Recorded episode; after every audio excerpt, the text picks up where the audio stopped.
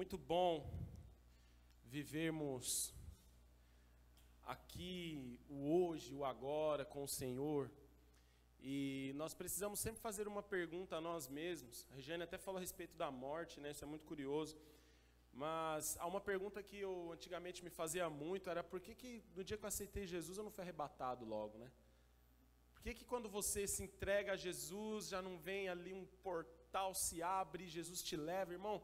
Imagine que coisa maravilhosa, não ia dar tempo de você errar mais, não ia dar tempo de você pecar mais, você só veria o Senhor, seria uma coisa maravilhosa, mas Deus não faz nada errado, Deus não erra em nada, então tudo tem um propósito debaixo da, do sol.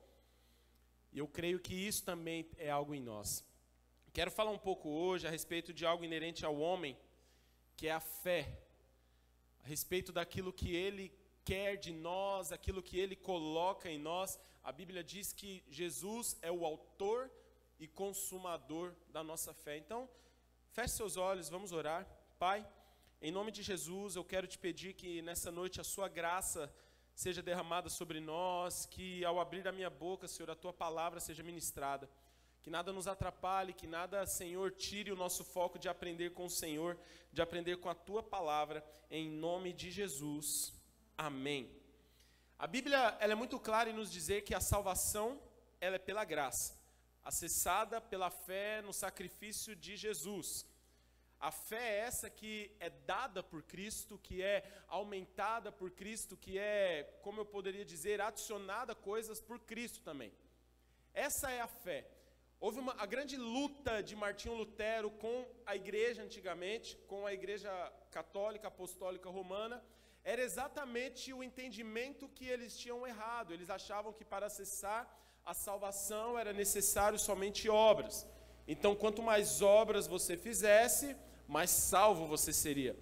Então, era muito comum a venda de indulgências. O que eram as indulgências, André?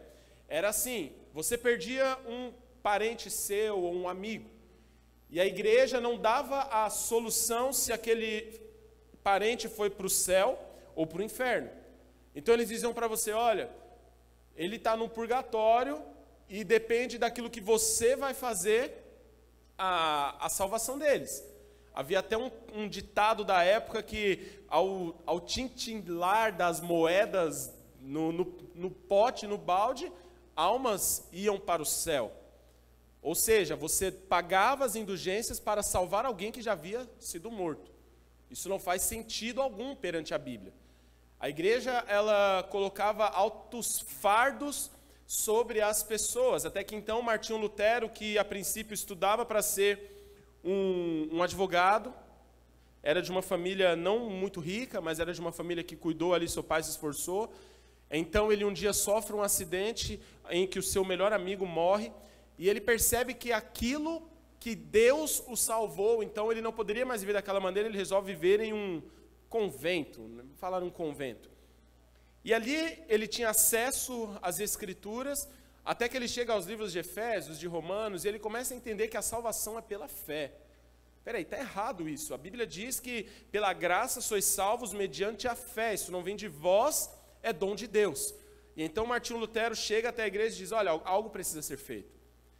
Martinho Lutero nunca desejou fazer a reforma como nós conhecemos hoje feita lá em, 31 de outubro de 1517. Mas ele queria que algo fosse feito para que a Bíblia voltasse a ser obedecida e que a fé voltasse a ser a principal chave para se acessar a graça e a graça te dar a salvação. Nós sabemos o resto da história. A igreja não aceitou, então ele escreve ali 95 teses, prega na, na parede, na, na porta da catedral. Aquilo não era um desrespeito, as pessoas antigamente não tinham redes sociais como nós temos hoje. É fácil de entender isso, né? Hoje em dia, se você é contra alguma coisa, você cria uma postagem e solta nas redes sociais. A, as redes sociais de Martinho Lutero eram a porta da catedral de Wittenberg. Então ele cola ali as suas 95 teses que diziam que o justo viverá pela fé. Então a fé, ela é algo muito surreal. É algo maravilhoso, é algo que você chega alguém e fala, André, mas espera aí. Então você está dizendo que aquele que andava torto, que andava errante, basta que ele tenha fé que é dada por Deus, e então ele aplica essa fé à vida dele, ele ativa essa fé, e agora ele é salvo. Sim, é isso que eu estou te dizendo. Por isso que fala de fé, fala de graça, fala de algo que nós não merecemos, algo maravilhoso. A fé, ela está presente em dois principais momentos da nossa vida. Ela está presente na nossa conversão. Olha o que Efésios 2:8 diz: "Porque pela graça sois salvos por meio da fé, e isso não vem de vós, é dom de Deus." Olha o que Hebreus 12, 1 e 2 diz: Portanto, nós também, que estamos rodeados de uma grande nuvem de testemunhas, deixemos todo o embaraço do pecado que tão de perto nos rodeia e corramos com paciência a carreira que nos foi proposta, olhando para Jesus, autor e consumador da fé, o qual, pelo gozo que lhe está proposto, suportou a cruz, desprezando a afronta e assentou-se à destra do trono de Deus. Então, se nós tivéssemos um principal aspecto da fé, um aspecto mor, um sumo aspecto, um aspecto principal, ou na linguagem de hoje, o aspecto top da fé, seria uma fé salvadora. Na entrada, em que ela se faz necessária para acessarmos a graça, porque Efésios diz isso, Hebreus diz isso, Romanos diz isso, e a fé também está presente no momento final. Olha o que Pedro fala na sua primeira carta, capítulo 1, versículo 9. Alcançando o fim da vossa fé, a salvação das vossas almas. Então a fé ela está presente no início e ela está presente no final. Eu preciso de fé para ter a Cristo ou para me entregar a Cristo, e eu preciso de fé lá no final, porque a fé, o fim da nossa fé é a salvação das nossas almas. Então persevere nessa fé que você tem. Faça algo por ela. Só que André, Tá bom, você me disse que a fé está no começo e você me disse que a fé está no final. Mas e o meio? E o inteirinho? E o interlúdio? E entre o começo e o final, como é que fica? Por isso que eu disse, será que você já se parou para pensar por que, que no momento que você aceita Jesus, você não é arrebatado? É porque Deus tem algo para essa vida também para você, meu irmão. Deus quer que você pratique essa fé também nesse meio. E para que você entenda melhor o que eu estou querendo dizer com começo, meio e fim da nossa fé, eu quero usar aqui o entendimento do pastor Luciano Subirá, um pastor que eu admiro muito, te incentivo, leia os livros do pastor Luciano Subirá, ele é um homem fantástico. Ele traz o um entendimento da nossa vida com Cristo entre porta, caminho e alvo. Começo, meio e fim. É, o fim tem que ser para cá, André. Começo, meio e fim. Olha isso. A porta. Jesus disse lá em João 10, 7 a 9: Tornou, pois, Jesus a dizer-lhes: Em verdade, em verdade vos digo, eu sou a porta das ovelhas. Todos quanto vierem antes de mim são ladrões salteadores, mas as ovelhas não os ouviram. Eu sou a porta. Se alguém entrar por mim, salvar-se-á, e entrará e sairá e achará pastagens. Em algum momento da sua vida, você que está aqui, talvez se você ainda não aceitou Jesus, mas você que já o encontrou como seu Salvador, você obrigatoriamente passou por essa porta. A chave dessa porta, né? A gente está na moda de falar a palavra chave, né? A chave dessa porta foi a fé. A Bíblia diz que pela graça sois salvos mediante a fé. Isso não vem de vós, isso é dom de Deus. A porta é Cristo. Então esse é o início, é algo instantâneo. Você passou pela porta. Uau, passei pela porta, Jesus. E aí ele fala sobre o caminho, que é o árduo, que é o difícil. Olha isso em João 14, 5 e 6. Disse-lhe Tomé: Senhor, nós não sabemos para onde vais e como podemos saber o caminho? Disse-lhe Jesus: Eu sou o caminho, e a verdade e a vida. Ninguém vem ao Pai senão por mim. Ele também é o caminho. Ele é o início, ele é a porta. Ele é o meio, ele é o caminho. E nós, olha que isso é interessante, porque Jesus ele disse que ele era o caminho. Ele, eles comparam a vida do cristão ao caminho. A nossa caminhada com Cristo, quando os homens começaram a seguir Jesus lá na Galiléia, lá atrás, era chamado de seita e seita o caminho. Então, quando você aceitava Jesus, você não era chamado de cristão, de evangélico ou de web crente, como você é chamado hoje. Você era automaticamente chamado de seguidor do caminho. Paulo fala disso em Atos, Lucas fala sobre Paulo, disso em Atos, que Paulo perseguia os que eram do caminho. Quando que isso vai mudar, André? Atos 11, 26. E sucedeu que todo um ano se reuniram naquela igreja, ensinaram muita gente, e em Antioquia foram os discípulos pela primeira vez chamados cristãos. Então, até aquele momento, Jesus é o caminho, andar com Ele é o caminho, o nome da nossa religião é o caminho, para você ver como Ele é a porta e Ele também é o caminho. E o pastor termina dizendo sobre o alvo. Filipenses 3, 13 e 14. Irmãos, quanto a mim, não julgo que o haja alcançado. Mas uma coisa faço e é que, esquecendo-me das coisas que atrás ficam e avançando para as que estão diante de mim, prossigo para o alvo, pelo prêmio da soberana vocação de Deus em Cristo Jesus.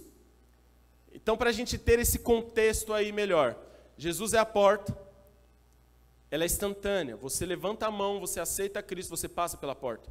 Jesus é o alvo, que também é instantâneo. Um dia, a Regiane falou aqui, um dia se Jesus não voltar antes, nós morreremos e então, num estalar de dedos, nós estaremos com Cristo.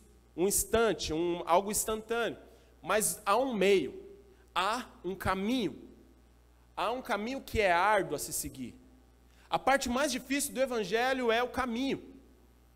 O estreito é o caminho.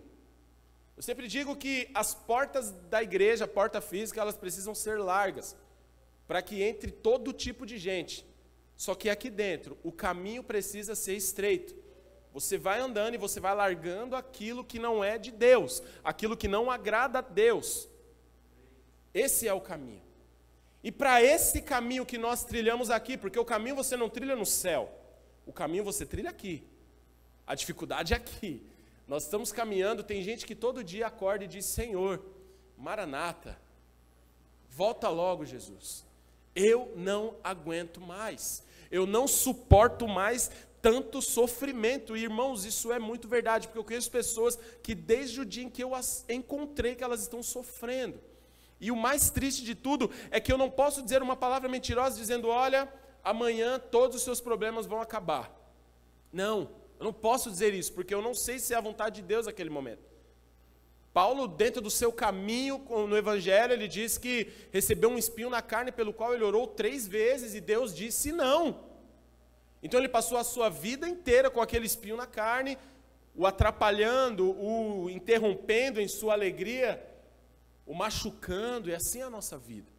Porque o caminho é difícil. Mas dentro desse caminho, Jesus também nos dá alguns aspectos da fé. A fé salvadora que nos encontra na porta, a fé salvífica e salvadora que nos encontra no alvo, no final, é também uma fé que tem os seus aspectos desdobrados para este caminho. E eu quero que nessa noite você se agarre a isso. E que você saia daqui disposto a praticar esses três aspectos da fé que eu quero compartilhar com vocês, que Jesus compartilhou comigo. Três aspectos da fé para este tempo. Amém? Amém. Repita isso comigo. Três aspectos, da, fé fé para este tempo. Para este tempo. Amém. Isso não é nada espiritual, mas é muito didático. Então a gente vai, a gente vai lembrar bastante dessa palavra. Amém? Primeiro aspecto, uma fé para agradar a Deus. Sabia que é preciso ter fé para agradar a Deus? Não basta viver de qualquer jeito. Olha o que Hebreus 11:6 diz: Sem fé é impossível agradar a Deus, pois quem dele se aproxima precisa crer que ele existe e que recompensa aqueles que o buscam. André, por que, que Hebreus escreve isso? Porque se ele escreve isso é porque existem pessoas que estão desagradando a Deus por falta de fé.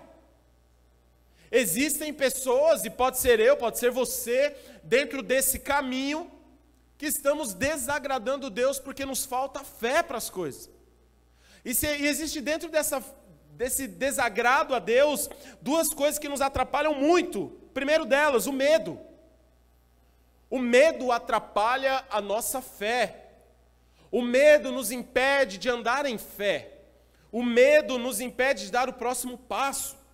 Mas não foi para o medo que Jesus te chamou, Romanos 8,15, pois vós não recebestes um espírito que vos escravize para andardes uma vez mais atemorizados, mas recebestes o espírito que os adota como filhos, por intermédio do qual podemos clamar, Abba Pai ou Papai querido. O medo tem interrompido a sua fé, meu irmão. Você que está nos assistindo aí, o medo tem interrompido a sua fé. E isso tem desagradado muito a Deus. Todas as vezes que o meu medo, ele sobrepõe a minha fé, ele desagrada a Deus. E eu me escondo atrás dele. A Bíblia diz que, que o perfeito amor, ele lança fora todo o medo. E nós sempre vamos achar uma desculpa para o nosso medo. Nós sempre vamos olhar e falar assim: olha, André, mas eu não fiz isso porque eu estava com medo. E você sabe por quê, né? Por conta de A, B mais C. E eu pergunto: e como está a sua fé dentro disso? Ah, André, eu não sei, a minha fé tem sido abalada por isso. Então, irmãos, eu quero te falar uma coisa hoje. Não confunda medo com precaução. Todos nós temos precaução. Eu não me jogo de uma torre de 50 metros, me jogo de 2 metros. Eu quase me morri porque eu caí de uma escada de um metro e meio. Meu braço, meu cotovelo foi parar no meu ombro. Quem estava aqui no começo da, dessa obra sabe o que eu estou falando. Mas eu não posso fazer com que essa minha precaução. Eu tenho, eu sou um cara precavido. Eu não saio de madrugada com o celular na mão e tudo isso daqui porque eu não posso, porque eu posso ser assaltado.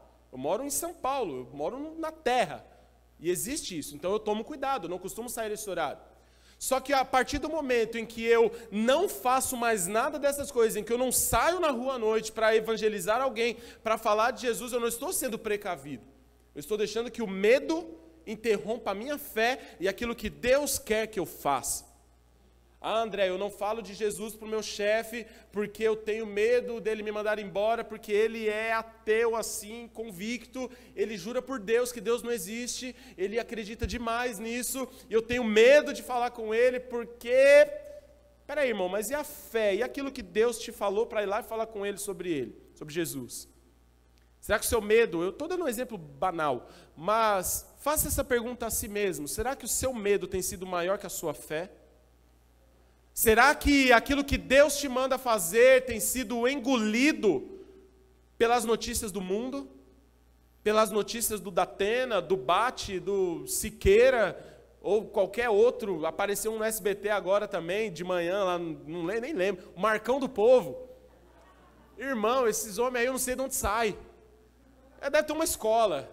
Escola de boca de caixão que ensina ali, ó, você tem que ir para a televisão. Aí esses dias eu estava passando a minha timeline, lá apareceu uma mulher lá no Santa Catarina que é o mesmo estilo. É cuspindo raiva para tudo que é lado. E só fala tragédia, alegria é ver tragédia. E, e, e o outro, e aí você vai para outra rede de TV, e aí parece que comemora as mortes e a alegria aquilo ali, e causando medo, e isso tem nos tirado a fé. Isso tem nos tirado a fé, irmãos a ponto de nós confiarmos mais nos homens aí fora do que no próprio Deus que nos manda fazer algo. Então saiba que quando nós temos medo, nós não temos fé, e isso desagrada a Deus. Outra coisa que desagrada a Deus, que é o contrário de fé, e o contrário de fé, eu já aprendi isso com o nosso pastor Jairson, não é a incredulidade. O diabo não quer que você seja incrédulo. Porque um incrédulo, ele é facilmente ganho por Deus quando ele vê um milagre. Não acredito em nada. De repente o filho ficou doente. Vai lá, pastorzinho, senhorzinho, a irmãzinha, a senhorazinha, ora pelo filho dele, o filho dele é curado, os olhos dele se abrem. Uau! Eu não acreditava, mas agora os meus olhos veem. O diabo não quer isso, irmãos. Isso aí só. Gente que não acredita em Deus é só para gerar um milagre maior ainda para a gente contar. O diabo quer colocar dúvida nas pessoas. E a dúvida é outro fator que desagrada a Deus porque tira a sua fé. Tiago diz na sua carta: Peça, porém, com fé, sem duvidar, pois aquele que duvida é semelhante à onda do mar, levado e agitado pelo vento. Sabe por que é tão ruim quem duvida? Porque o cara está lá, a gente orou, viu que Jesus curou. Hoje de manhã nós oramos pelo Daniel, pelo filho do Mateus, e ele estava no hospital. A gente, aí nós oramos aqui, graças a Deus ele está em casa. Falei com o Mateus agora, o Cris me confirmou também, ele está em casa, está bem. Mas aí sabe o que, que vem na nossa cabeça? É porque é criança, criança é assim mesmo. A criança tem disso. Então não foi a oração, é porque criança tem disso. E aí, está com dor de cabeça, oramos, a pessoa foi curada. Ah, nossa, eu estou me sentindo bem. Não, é, sabe por que, que é? Porque dor de cabeça é assim mesmo. Ah, não, olha, sabe aquela pessoa que aceitou Jesus? Não, não sei, eu, eu acho que não vai dar certo. Irmãos, isso é pior que desacreditar. Foi o que o diabo fez com Eva. O diabo não falou, Eva, desacredita no que Deus disse. Não, ele falou, Eva, não é bem assim o que Deus disse. Jogou uma dúvida, é o que o diabo tem feito em nós. Nós não temos visto tantos milagres porque a gente já chega com dúvida. A gente já ajoelha para orar, eu vou dar um exemplo aqui, eu vou orar pela cura de fulano. Eu já ajoelho aqui, ó, Senhor, mas é, mas se o Senhor não quiser, não precisa curar. Mas é que, é que sabe, né, Deus? Não sei, né, de repente, ah, não sei, ó, pai, tá, irmão, você já foi sem fermo. É o que eu costumo sempre dizer, você já foi duvidando. E o que que Tiago, Tiago, Tiago o que que Tiago fala? Que quem duvida é semelhante à onda do mar. O vento vai e joga, hoje eu acredito. Amanhã eu não acredito mais. Hoje está tudo bem na minha vida, hoje eu acredito que Deus existe. Caiu a bolsa. Ai meu Deus, Deus não existe. Hoje eu estou bem, minha esposa me recebeu com flores. Uau, Deus existe. Hoje eu cheguei, ela recebeu com uns espinhos. Deus não existe. Não, meu filho está saudável, Deus existe. Ah, meu filho está um pouco enfermo, Deus não existe. Você vê como é ruim isso? Você vê como isso é, é prejudicial a nós? Então, o medo e a dúvida abalam a nossa fé e isso desagrada a Deus. Não desagrade a Deus, irmãos. Creia. Creia nele. Sem fé é impossível agradar a Deus. Pois aqueles que dele se aproximam precisam crer que ele é galardoador dos que o buscam. O Jesus que você crê, irmão, ele é poderoso para realizar aquilo que você precisa. O Jesus que você crê, ele é poderoso para restaurar sua família. O Jesus que você crê, ele é poderoso para curar aquela pessoa que você tem orado. O Jesus que você crê é poderoso para mudar a sua cabeça, mudar os seus pensamentos. Então creia e o agrade através da sua fé. Aleluia! Não duvide mais, não seja como a onda do mar, levada e agitada pelo vento. Outro ponto, outra, outro aspecto da fé, fé para viver milagres. Essa fé para viver milagres, ela é muito atrelada ao dom da fé que Paulo fala. Paulo fala lá em Romanos 12, veja isso comigo. A partir do versículo 7. Romanos 12, 7. Mas a manifestação do Espírito é dada a cada um para o que for útil.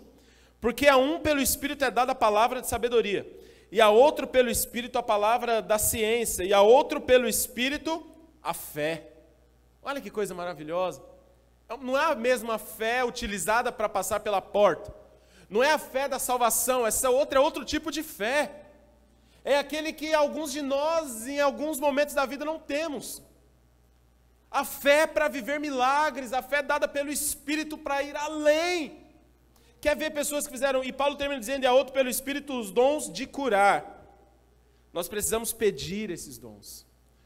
Nós precisamos pedir essa fé que vem do Espírito. Sabe aquela, e irmãos, tem fé? Tem, irmão, vamos orar então para Deus nos dar uma fé. O que é que Jesus falou? Olha, se vocês tiverem uma fé como um grão de mostarda, preste muita atenção aí no que Jesus está falando, como. Ele não está, ele não está falando do tamanho.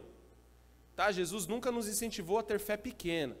Jesus disse: se vocês tiverem a fé como um grão de mostarda, porque o grão de mostarda é a menor das sementes, mas quando cresce, quando jogado na terra, se torna uma hortaliça gigante, a maior delas.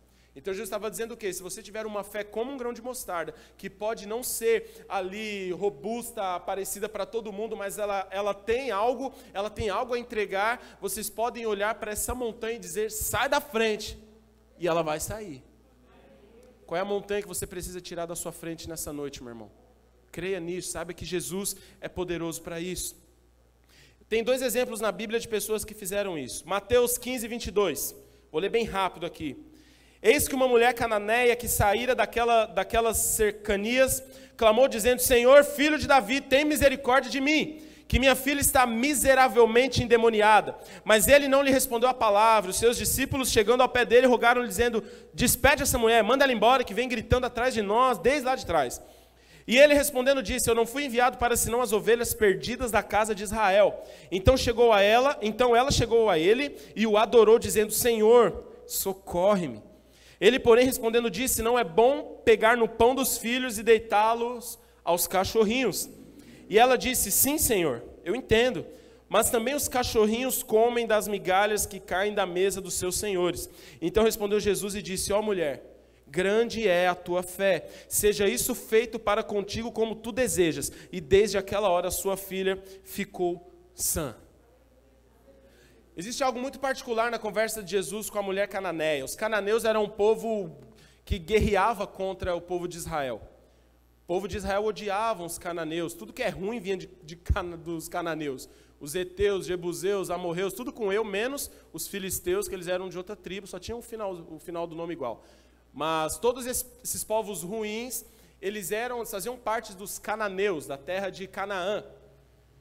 E o que, que nós vemos? Que os discípulos carregavam esse preconceito. Então, enquanto Jesus estava andando, vinha aquela mulher cananeia e os discípulos, Senhor, manda essa mulher embora porque ela já está dando nos nervos da gente. Ela não para de gritar, ela não para de clamar, ela não para de falar. E Jesus foi duro com ela: olha, eu não vim senão para os filhos, para as ovelhas perdidas de Israel. Não é lícito que eu dê do pão dos filhos aos cachorrinhos. E dentro da cultura judaica, era normal chamar os estrangeiros, os, os gentios, de cães. Só que eles usavam o nome cão, cachorro, do grego kuon. Jesus, porém, olha para aquela mulher, ele usa outro adjetivo, ele diz cachorrinhos, ele usa o grego kunarion, referindo-se a um cãozinho de estimação. Jesus estava dando um grande entendimento àquela mulher ali. Realmente, dentro de uma casa, pode não ser o filho, mas a fé faz com que aqueles cãezinhos, aqueles cachorrinhos de estimação, aqueles que não, não receberam para comer na mesa, tenham acesso àquilo que é dado. Essa, você entendeu isso? E Jesus, ele era perfeito, irmãos. Jesus amava quando ele encontrava alguém que entendia para o que ele veio. E aquela mulher entendeu, tanto que ela se prostrou a ele e o adorou. E ela disse: Senhor, eu sei que eu, não, que eu não sou filha, que eu não sou judia, que eu não sou, que eu não sou dali daquela linhagem, que, que eu não faço parte do, do povo dos discípulos aí, mas Senhor, até os cãezinhos também, os cachorrinhos comem do que cai da mesa de seus senhores. E Jesus diz: grande é a sua fé. Grande é a sua fé, ela perseverou, irmãos. Ela não parou de gritar.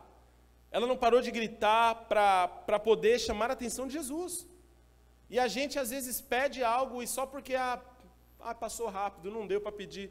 Ah, vou para casa. E aí depois a gente resmunga que não alcançou. Porque nós não temos buscado da maneira que temos que buscar, não temos aplicado essa fé que gera milagres. Quer outro exemplo? Lucas 7, 6 a 10. E foi Jesus com eles, mas quando já estava perto de casa, enviou-lhe os amigos, dizendo-lhe: Senhor, não te incomodes, porque não sou digno de, de que entres debaixo do meu telhado. E por isso nem ainda me julguei digno de ir ter contigo. Dize, porém, uma palavra, e o meu criado sarará.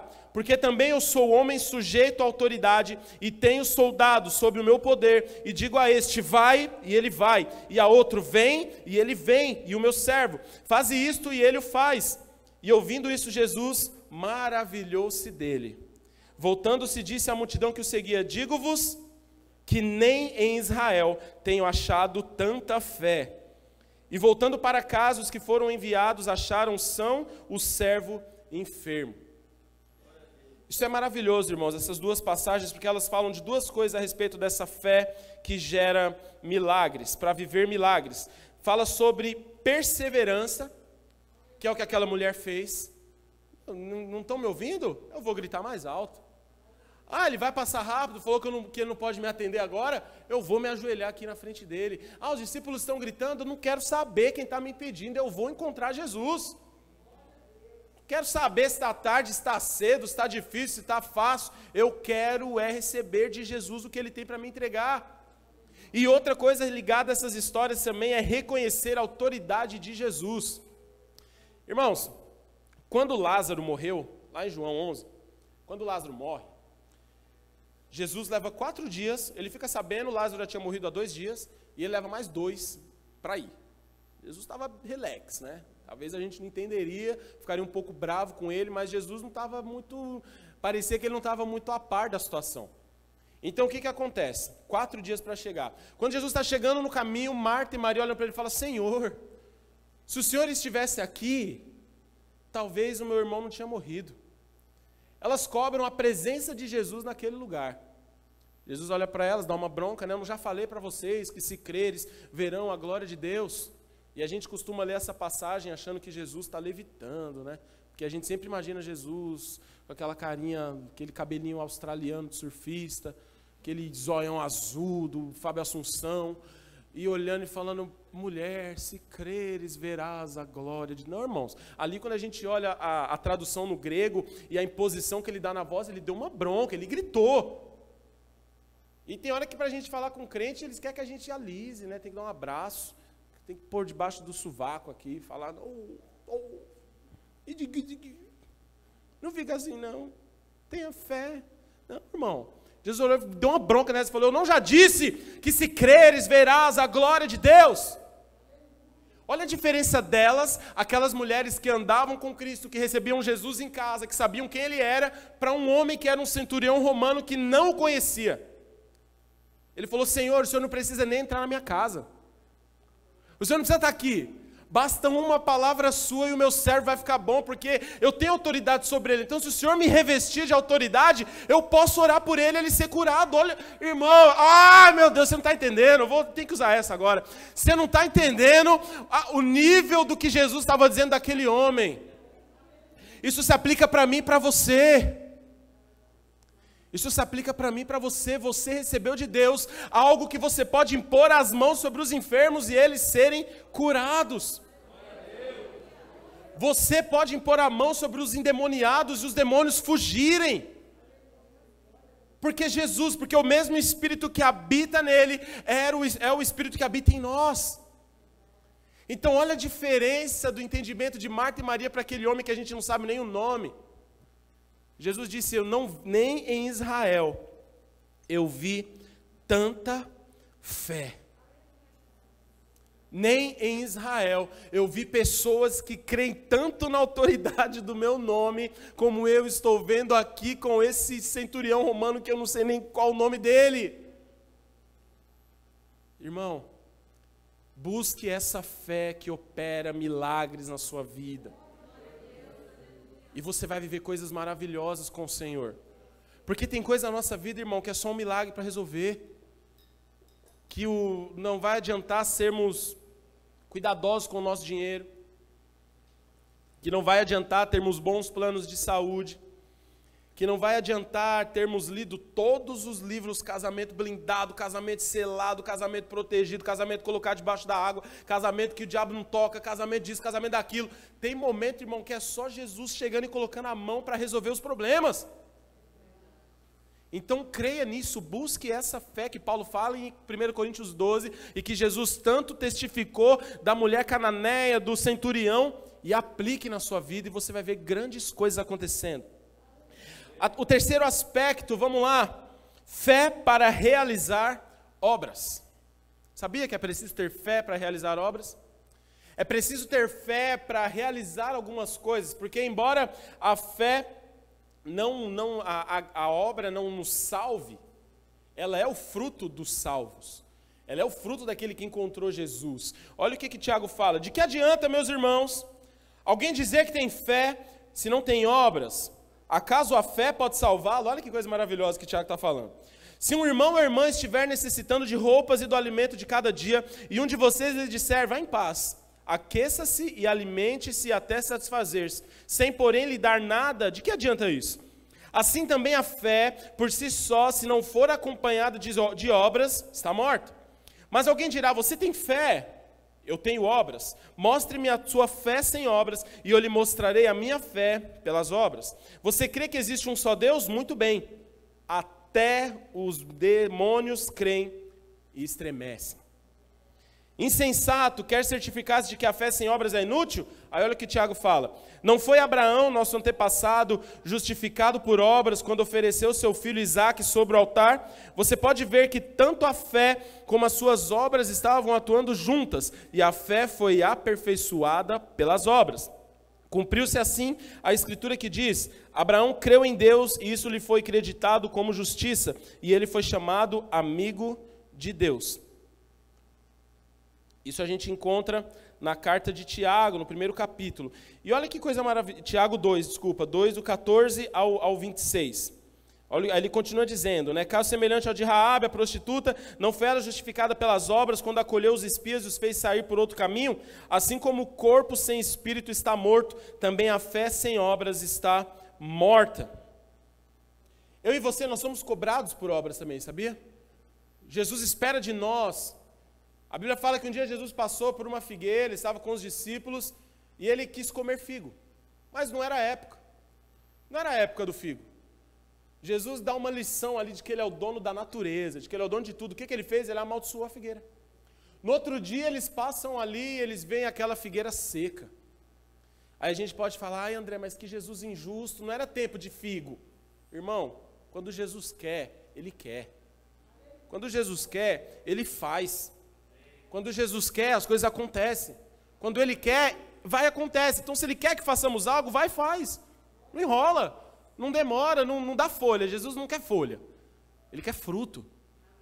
Folha só saciou Adão. Adão, quando caiu, ele foi lá, pegou as folhas ali, colocou nas suas, nos, nas suas partes ali e saciou. A folha saciou, mas o Cristo, o Filho de Deus, o último Adão, só se sacia com frutos. Então era, é, isso, é isso que Tiago está falando. Tiago, ele estava falando com crentes, tá? É muito interessante a carta de Tiago, porque quando você vai ver o cânon que Lutero fechou, quando Lutero traduz ali a Bíblia para o alemão, que até então não tinha, né? Volta a falar de Lutero. Até então não tinha a Bíblia para o alemão, esse era um dos problemas. Só podia ler a Bíblia quem fosse do, do religioso. E aí, quando você não tem acesso à Bíblia, você é facilmente enganado. Que, que Deus diz em Oséias? O meu povo perece por falta de conhecimento. Então, os líderes religiosos, eles proibiam as pessoas de ler a Bíblia, porque só na língua deles sabiam. Tanto que Lutero só foi ter acesso depois que ele virou monge, depois que ele estudou, aí ele recebeu ali uma, uma Bíblia na linguagem latina. Mas ele carrega para o alemão, mas ele comete um erro. Ele tira o livro de Tiago. Lutero desconsiderou o livro de Tiago, porque ele falou: peraí, gente, se a salvação é pela fé e não por obras, como que eu posso considerar um livro que estava dizendo que é, me mostre a sua fé, eu te mostro as, a minha fé por minhas obras? O que Lutero não considerava era que Tiago estava falando a cristãos formados ali, tanto que ele começa a carta dizendo irmãos. Irmãos, era um grupo de pessoas que já conheciam o Evangelho, e Tiago não estava falando a respeito da porta, Tiago não estava falando a respeito do alvo, Tiago estava falando a respeito do caminho. Tiago está trazendo um entendimento de como vivermos nessa terra, no caminho. Tanto que ele vai falar sobre a língua também. Olha, tomem cuidado com a língua. A língua é o leme da, da, do corpo todo. Quem fala muito acaba morrendo pela língua. Isso não vai ter no céu, no céu não vai ter fofoqueiro. Glória a Deus. Posso ouvir um glória a Deus? Não vai ter fofoqueiro, porque a luz do cordeiro iluminará tudo, não vai ter nada escondido. Não vai ter como falar, é Paulo, não fui eu, Paulo. Ó, oh, não fui eu. não, ó, oh, não foi eu que fiz isso aí não, Jeremias, foi o foi Davi. Não vai ter. Então, Tiago, a carta de Tiago é uma carta prática. É uma carta escrita para aqueles cristãos que nos ensina muito hoje, mas ele não está falando a respeito da porta. A fé que Tiago está falando aqui é a fé que nós precisamos exercer. É aquela que eu disse que nós somos cobrados por ela. Apesar da salvação não ser por obras, não existe um salvo que não as faça. Como eu disse, uma árvore é conhecida pelos seus frutos. Olha o que Jesus diz em Mateus 7,16: Pelos seus frutos os conhecereis. É possível colher uvas de um espinheiro ou figos das ervas daninhas? Irmão, se você encontrou Jesus, pratique uma fé, busque uma fé que, que exerce obras. É impossível, irmãos. Não tem como um homem cheio de fé não ser um homem atuante na sua cidade. É impossível um homem cheio de fé não ser um homem atuante dentro da sua casa, atuante dentro da sua igreja, atuante dentro da sua faculdade. Não tem como, porque a fé exala obras. A fé ela faz com que você não consiga se controlar, você precisa fazer algo quando você vê uma injustiça, quando você vê um problema, quando você vê um endemoniado. Você tem tanta fé que Jesus pode curar um enfermo, que basta o seu colega do trabalho chegar e falar: Nossa, acordei com dor de cabeça. Antes de você puxar o Doril. Doril é para dor de cabeça? Sou péssimo, irmão. Sou péssimo. Eu só sei para que serve essa, esse remédio da moda aí. Então, quando você, antes de você puxar o Doril da gaveta, você já, posso orar por você? Posso colocar as mãos sobre você? Posso colocar as mãos sobre esse enfermo, porque a sua fé não te deixa se controlar. E é a hora que ela acessa a fé que gera milagres. É isso que nós temos que buscar. Para concluir, como acessar esses tipos de fé, André? Pedro fala algo muito interessante na sua primeira carta, no, na sua segunda carta, no capítulo 1, versículo 5 a 8. Olha que interessante. E vós também, pondo nisto mesmo toda a diligência, acrescentai a, a vossa fé a virtude. A virtude, a ciência. A ciência, a temperança, a temperança, a paciência, a paciência, a piedade, a piedade, o amor fraternal e ao amor fraternal, a caridade. Porque se em vós houver e abundarem estas coisas, não vos deixarão ociosos, nem estéreis no conhecimento do nosso Senhor Jesus Cristo. Sabe o que, que Pedro está dizendo? Vocês têm fé, uau. Mas se vocês não começarem a acrescentar a vossa fé, a virtude, a virtude, a esperança, a esperança, o conhecimento, o conhecimento isso e aquilo e aquilo e aquilo, vocês vão ficar ociosos. Existe muita gente, irmãos, que entra na igreja, que passa pela porta, dando glória a Deus, Levanta a mão, é cheio de fé para aceitar Jesus. Quantos e quantos congressos nós não já vimos isso? Quantas e quantas cruzadas, quantos e quantos evangelismos. Por isso eu sempre digo: não duvide de alguém que está se rendendo a Jesus. Não duvide dessa pessoa. Aqui nós temos os irmãos Avelar e Caroco que durante muito tempo fizeram um trabalho nas ruas e toda quarta-feira pessoas aceitavam a Jesus. Porque a porta é instantânea. A fé ali, eu quero. Eu, irmão, irmão, se você falar para alguém, o que, você prefere, o inferno ou o céu? Tem que ser muito sem cérebro para falar assim, eu prefiro o inferno. Não, pessoal, eu quero o céu, eu quero coisa boa. Então a porta, a passagem da porta é algo glorioso para essas pessoas. Só que essa fé é a que Pedro fala, ela precisa ter coisas acrescentadas a ela. Não, olha, não entenda bem. Não estou dizendo que a fé ela é fraca. Não é isso. Só que nós precisamos separar bem o que é o início, o meio e o fim da nossa caminhada. Então a pessoa vem, ela levanta a mão e uau, glória a Deus, agora eu sou servo de Jesus, eu sou crente. E aí ela passa segunda-feira, mesma coisa. Ela passa a terça-feira vivendo do mesmo jeito. Aquela fé que fez ela passar pela porta vai se esfriando. Por quê? Porque ela não seguiu o que Pedro falou. E vós, pondo nisto mesmo toda a diligência, acrescentai a vossa fé a virtude Coragem. Peça a fé que gera milagres. Irmãos, tem hora que a gente está, e é normal para o ser humano, porque você é de carne e osso, tem hora que você está meio borocochô na sua vida cristã. Você está meio assim, ai meu Deus, não sei, olha, estou cheio de dúvidas, ah, tá, tá devagar, tá difícil. Não é todo dia que você acorda peito estufado, não. Só que é nesses momentos que parece que Deus vem e, como um vento impetuoso, ele, ele mostra algo e você fala: Uau, ele é real. Uau, André, André, você não sabe o que aconteceu comigo nessa pandemia. Ontem eu estava ouvindo uma ministração do Fredson lá da sede, glória a Deus por aquele menino, um menino de Deus, um homem de Deus. E ele contando da irmã dele, quatro anos, desempregada, difícil, não arrumava nada, irmãos, e no tempo da pandemia. Ela orou, Deus abriu uma porta, ela foi fazer uma entrevista com mais 20 pessoas. E aí, durante a semana, ele chorou, chorei junto, e todo mundo chorou, porque ela recebeu o retorno, ela recebeu a ligação dizendo: Olha, a vaga é sua, você foi aprovado. Irmão, aquilo foi o motivo para fazer com que a fé dela desse um salto mortal, um duplo twist carpado e caísse de pé. Porque ela acrescentou à fé dela algo. Existem muitas pessoas que estão se perdendo do caminho de Deus, porque acham que, ah, já aceitei Jesus, já está tudo bom. Não, irmão. Se você não buscar dia após dia acrescentar a sua fé, a virtude, e a virtude é a, temperança, a temperança a paciência, a paciência a piedade, piedade o amor, o amor a caridade, você vai ver ela se esfriando. Porque Pedro diz: façam isso, porque se em vós houver e abundarem essas coisas, não vos deixarão ociosos, nem estéreis no conhecimento do nosso Senhor Jesus. Pratique isso. Coloque a sua fé em ação. André, e como eu acesso isso que Pedro falou? Intimidade, A intimidade com Deus vai nos fazer ter fé para agradar a Deus. Como eu posso agradar alguém que eu não conheço? Como eu posso agradar aquele que eu não convivo?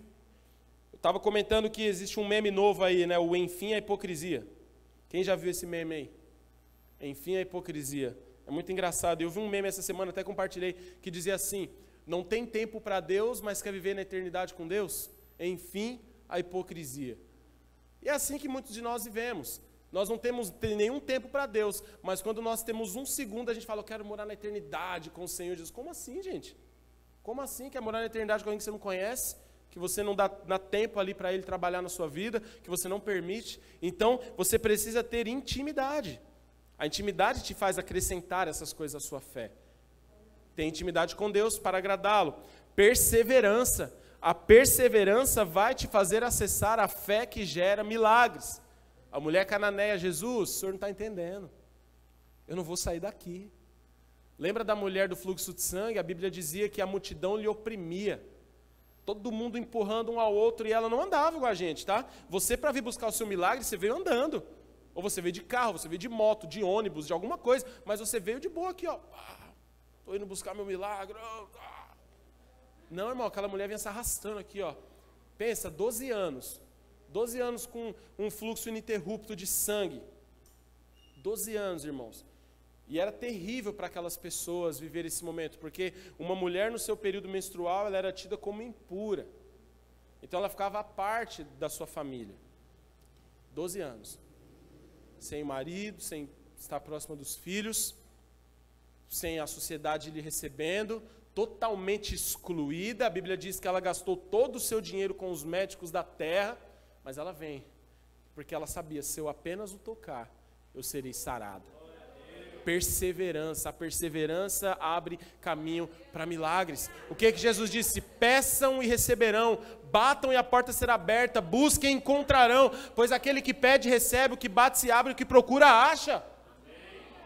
Mas a gente está. Ah, tenha perseverança na sua vida com Jesus, irmãos. Pode ser que demore um ano, dois, dez, vinte, pode ser, irmão.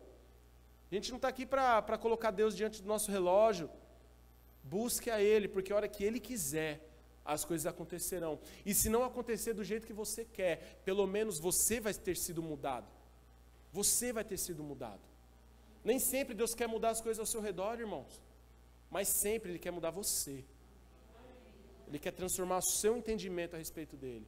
Ele quer transformar o seu entendimento a respeito de cura, a respeito de salvação, a respeito de libertação.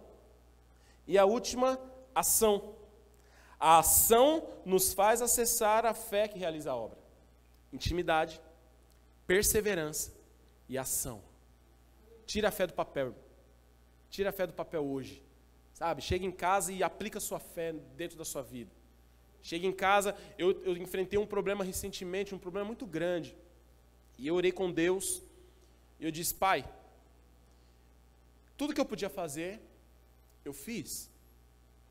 O Senhor que é dono de todas as coisas. Então é hora de eu deixar o Senhor trabalhar, de eu aplicar a minha fé, de eu colocar a minha fé em ação. Porque tem hora que a gente fala que tem fé, mas a gente quer fazer tudo para que aconteça de acordo com a nossa vontade e com o nosso, o nosso alcance. Ah, eu tenho fé que eu vou fazer isso, mas, ó, mas você não larga para Jesus. Você não deixa ele agir.